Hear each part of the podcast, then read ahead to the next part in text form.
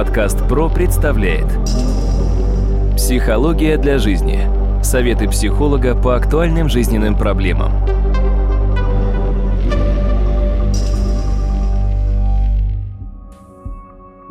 Здравствуйте, дорогие друзья! В эфире очередной выпуск подкаста «Психология для жизни». У микрофона Сергей Чеботков. Как обычно, у меня в гостях кандидат психологических наук, доцент, профессор Дмитрий Смыслов. Дмитрий, здравствуйте. Здравствуйте, Сергей.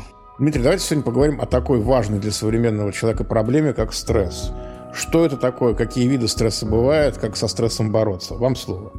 С английского языка стресс означает давление или напряжение, и первоначально этот термин был введен по психофизиологии Олтером Кенноном, и он обратил внимание на то, что у животных, у человека возникает напряжение типа «бей, бери, замри» определенную угрозу. Второй, кто обратил на это внимание, это наш замечательный физиолог канадский Ганс Силье который проводил замеры и обратил внимание, что реакции организма на разные инфекционные болезни схожи, а именно, во-первых, повышается температура тела, появляется бледность кожных покровов, недомогание, вялость. Но отличие в симптомах начинает через несколько дней себя проявляться. И Селье обратил внимание, что бывает не только реакция «бей-беги», но чаще всего бывает и реакция организма на какое-то внешнее воздействие. И вот это вот оказывается более важно. Ну, давайте рассмотрим.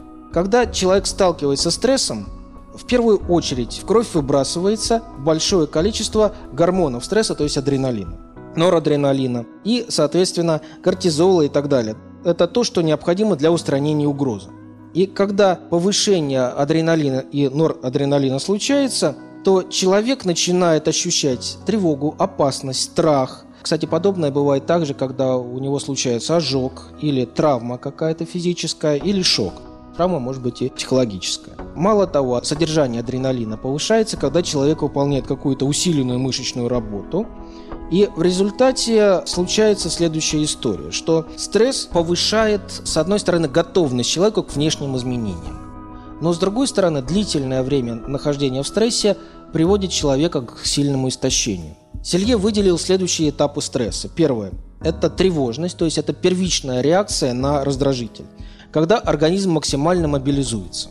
Кстати говоря, давайте подумаем. Наверняка вы гуляли ночью по лесу в полночь или по кладбищу. Ну, я, конечно, шучу, но, с другой стороны, люди, которые в одиночку гуляют по лесу в темноте, наверняка обращали внимание, что каждый шорох вызывает у них стресс. Вот в данном случае мы сразу видим тревожность, когда обостряется эта тревожность, и когда на любой шорох, на любой звук человек пробует каким-то образом реагировать. Вторая стадия называется стадия резистентности или стадия сопротивления, когда необходимо сопротивляться стрессору для того, чтобы выжить, именно выжить. А третья стадия – это уже стадия истощения. Если, допустим, мы берем классическую реакцию организма на заболевание или даже проще, на изменение воздуха, температура воздуха повышается, допустим, 35-36 градусов. Что происходит? Организм человека реагирует. Каким образом? Он начинает потеть. Вот отделение способствует тому, что влага, которая испаряется с поверхности тела, охлаждает его и предотвращает перегрев тела. Но когда организм начинает терять много влаги, случается обезвоживание. И тогда как раз случается еще один вариант стресса. Если мы внимательно посмотрим на некоторые модели реакции человека на жару, в жару большое количество случается приступов стенокардии, инфарктов, инсультов, солнечных ударов, тепловых ударов. Как раз та самая история, которая связана с стрессом. Что же является стрессорами? Что воздействует на организм человека и запускает реакцию адаптации? Стрессоры, во-первых, это факторы окружающей среды, холод, жара, гололед и так далее. Второе – социально-психологические факторы, которых очень много – начиная с нарушения интимного пространства в мегаполисах, интимного личного пространства. Ну, совершенно банально, в час пик в транспорте ни о каком личном или интимном пространстве речи не идет. А нарушение этого пространства приводит к тому, что повышается как раз стресс. В результате люди становятся агрессивными, часто неадекватными. В каком плане? Почему считают, что люди в крупных городах ведут себя очень агрессивно? Именно потому, что стрессоров очень много, потому что нарушается дистанция при взаимодействии, при общении. Для водителя его интимная зона, между прочим, это границы бамперов его автомобиля. Поэтому пешеход, который внезапно появляется на дороге в неположенном месте, вызывает у водителя стресс. И некоторые могут реагировать довольно агрессивно. Скажите, а возможно ли, вот, например, в той же городской ситуации, где, я так понимаю, этих стрессоров огромное количество, угу. что человек подвергается стрессу, его организм реагирует, но сам человек этого не осознает? Первоначально да, но тело все равно будет реагировать, и человек довольно быстро почувствует внутреннее напряжение. Очень часто человек чувствует моральное унижение, психологическое давление, социальную изоляцию. То есть это все стрессоры. Физиологических факторов тоже очень много. Голод, жажда, длительная физическая нагрузка, которая не сменяется ничем, сильная боль, которая продолжается все время. То есть стрессоров довольно много, и самое главное, что если стресс первоначально помогает организму настроиться, то через некоторое время стресс требует от организма очень большой мобилизации, очень большой траты энергии. А энергия просто так не возникает, и, соответственно, постепенно происходит недостаток этой энергии. В результате люди становятся более склонны к срывам, к стрессам, к агрессивным реакциям определенным. Факторами стресса часто становятся неопределенные ситуации, когда человек не может предугадать ситуацию – вот в одной из передач мы как раз говорили о возможности предугадывать или предчувствовать ситуацию. В данном случае, если он не может этого сделать, он знает, что то, что будет завтра, не определено. Кстати, вот в настоящее время много неопределенности во внешнем мире. И вот это как раз то, что повышает напряжение и стресс. Очень важно то, что причиной возникновения стресса является не сама опасность, а в первую очередь осознание опасности. Когда человек осознает, что это опасно, появляется стресс. И когда он начинает искать возможности преодоления этой опасности. До того, как он не осознал этого, стресса еще нет. Поэтому стресс все-таки это образ мысли и образ оценки объектом конкретной ситуации. В ряде случаев человек одну и ту же ситуацию может воспринимать как стрессовую, а в ряде случаев как довольно спокойно. Если мы, допустим, смотрим на людей, которые обучаются вождению и с ужасом смотрят на остановку на ближайшем светофоре или, допустим, когда они включают поворот и пробуют повернуть и боятся, да, для них это стрессовая ситуация. Но для водителя, который энное количество лет за рулем, это не вызывает никакой стрессовой ситуации, так же, как и нахождение в пробке. То же самое защита, дипломной работы. Если это впервые, это вызывает у человека стресс, но если он к этому привыкает, когда не одно образование, а несколько, это становится проще. И последствия стресса. Последствия стресса весьма специфичны. Если стресс не находит разрешения, и стресс все время усиливается, это приводит к тому, что постепенно происходит довольно сильный удар по желудочно-кишечному тракту и сердечно-сосудистой системе. Длительное время находиться в состоянии стресса человек не способен, но некоторые находятся в этом длительное время. К чему это приводит? Разумеется, к срывам и к ухудшению состояния. Мы можем выделить также несколько видов стресса. В первую очередь это деструктивный стресс или дистресс. Подкаст ПРО представляет Психология для жизни. Советы психолога по актуальным жизненным проблемам.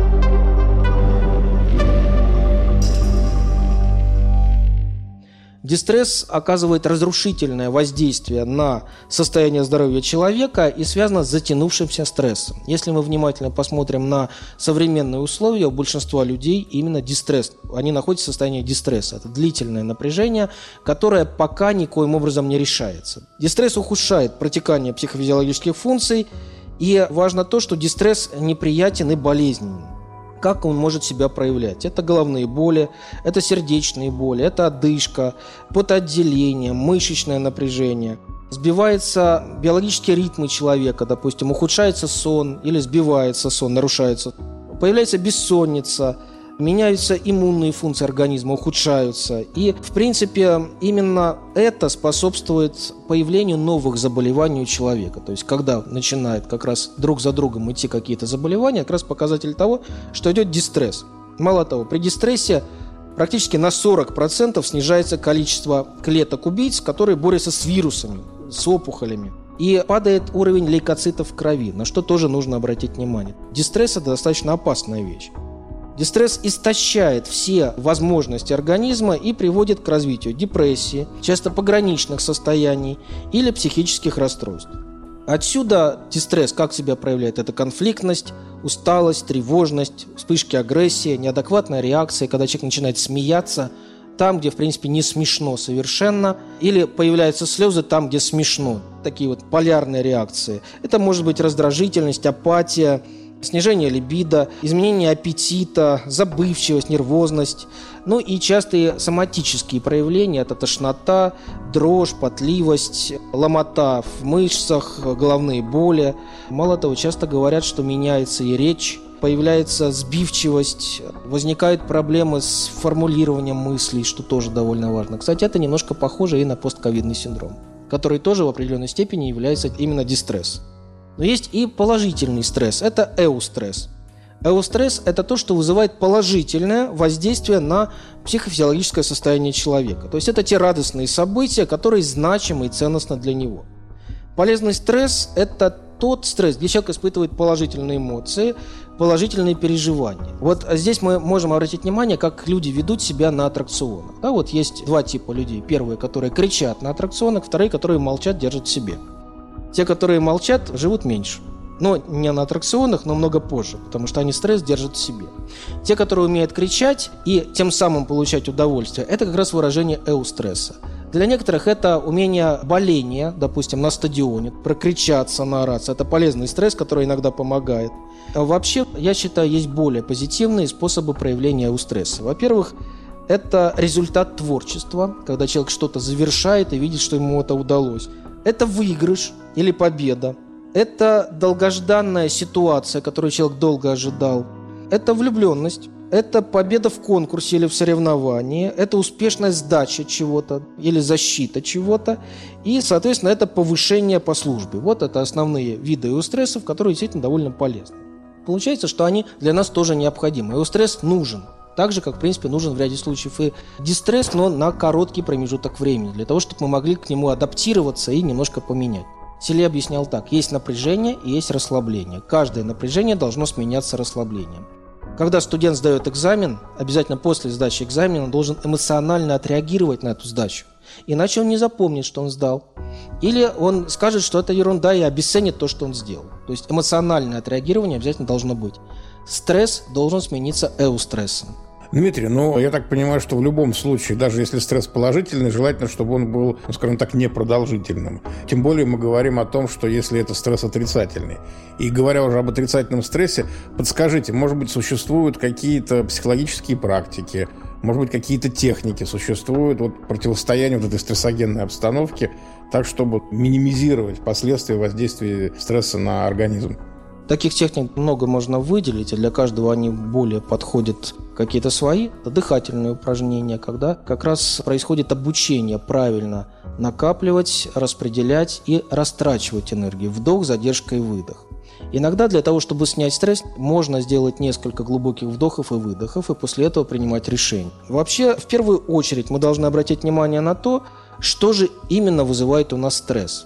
У русских очень многое в поговорках, у страха глаза велики – или не так черт страшен, как его малюют. Иногда есть определенная причина, которая вызывает стресс. Вот возьмите листочек и напишите, что вызывает у вас больший страх и больший стресс. На листочке выпишите по пунктам.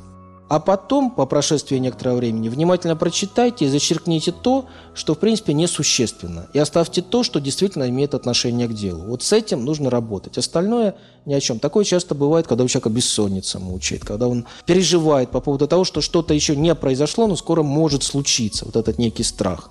Обязательно должна быть хорошая смена физической нагрузки и отдыха. Это очень важно. Полноценный сон. Но в ряде случаев это невозможно, когда человек находится в длительном напряжении.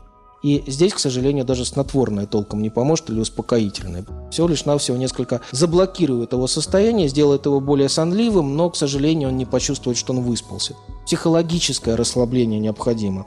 Это общение с природой, общение с животными, это э, положительные эмоции при общении с людьми, с близкими, если это возможно – это занятие спортом, занятие физкультурой. Это тоже бывает полезно. На самом деле, повторюсь, для каждого человека это может быть несколько свое, но стресс нужно уметь снимать более позитивно. Не с точки зрения аутоагрессии, допустим, когда человек загоняет свое напряжение внутрь себя и держит этот стресс в себе, а именно при помощи того, чтобы можно было его каким-то образом реализовать, снять, сублимировать, сменить его на расслабление.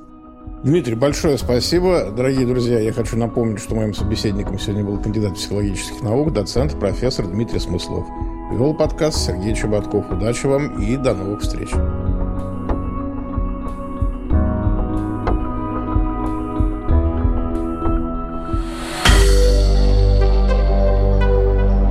Компания «Подкаст Про».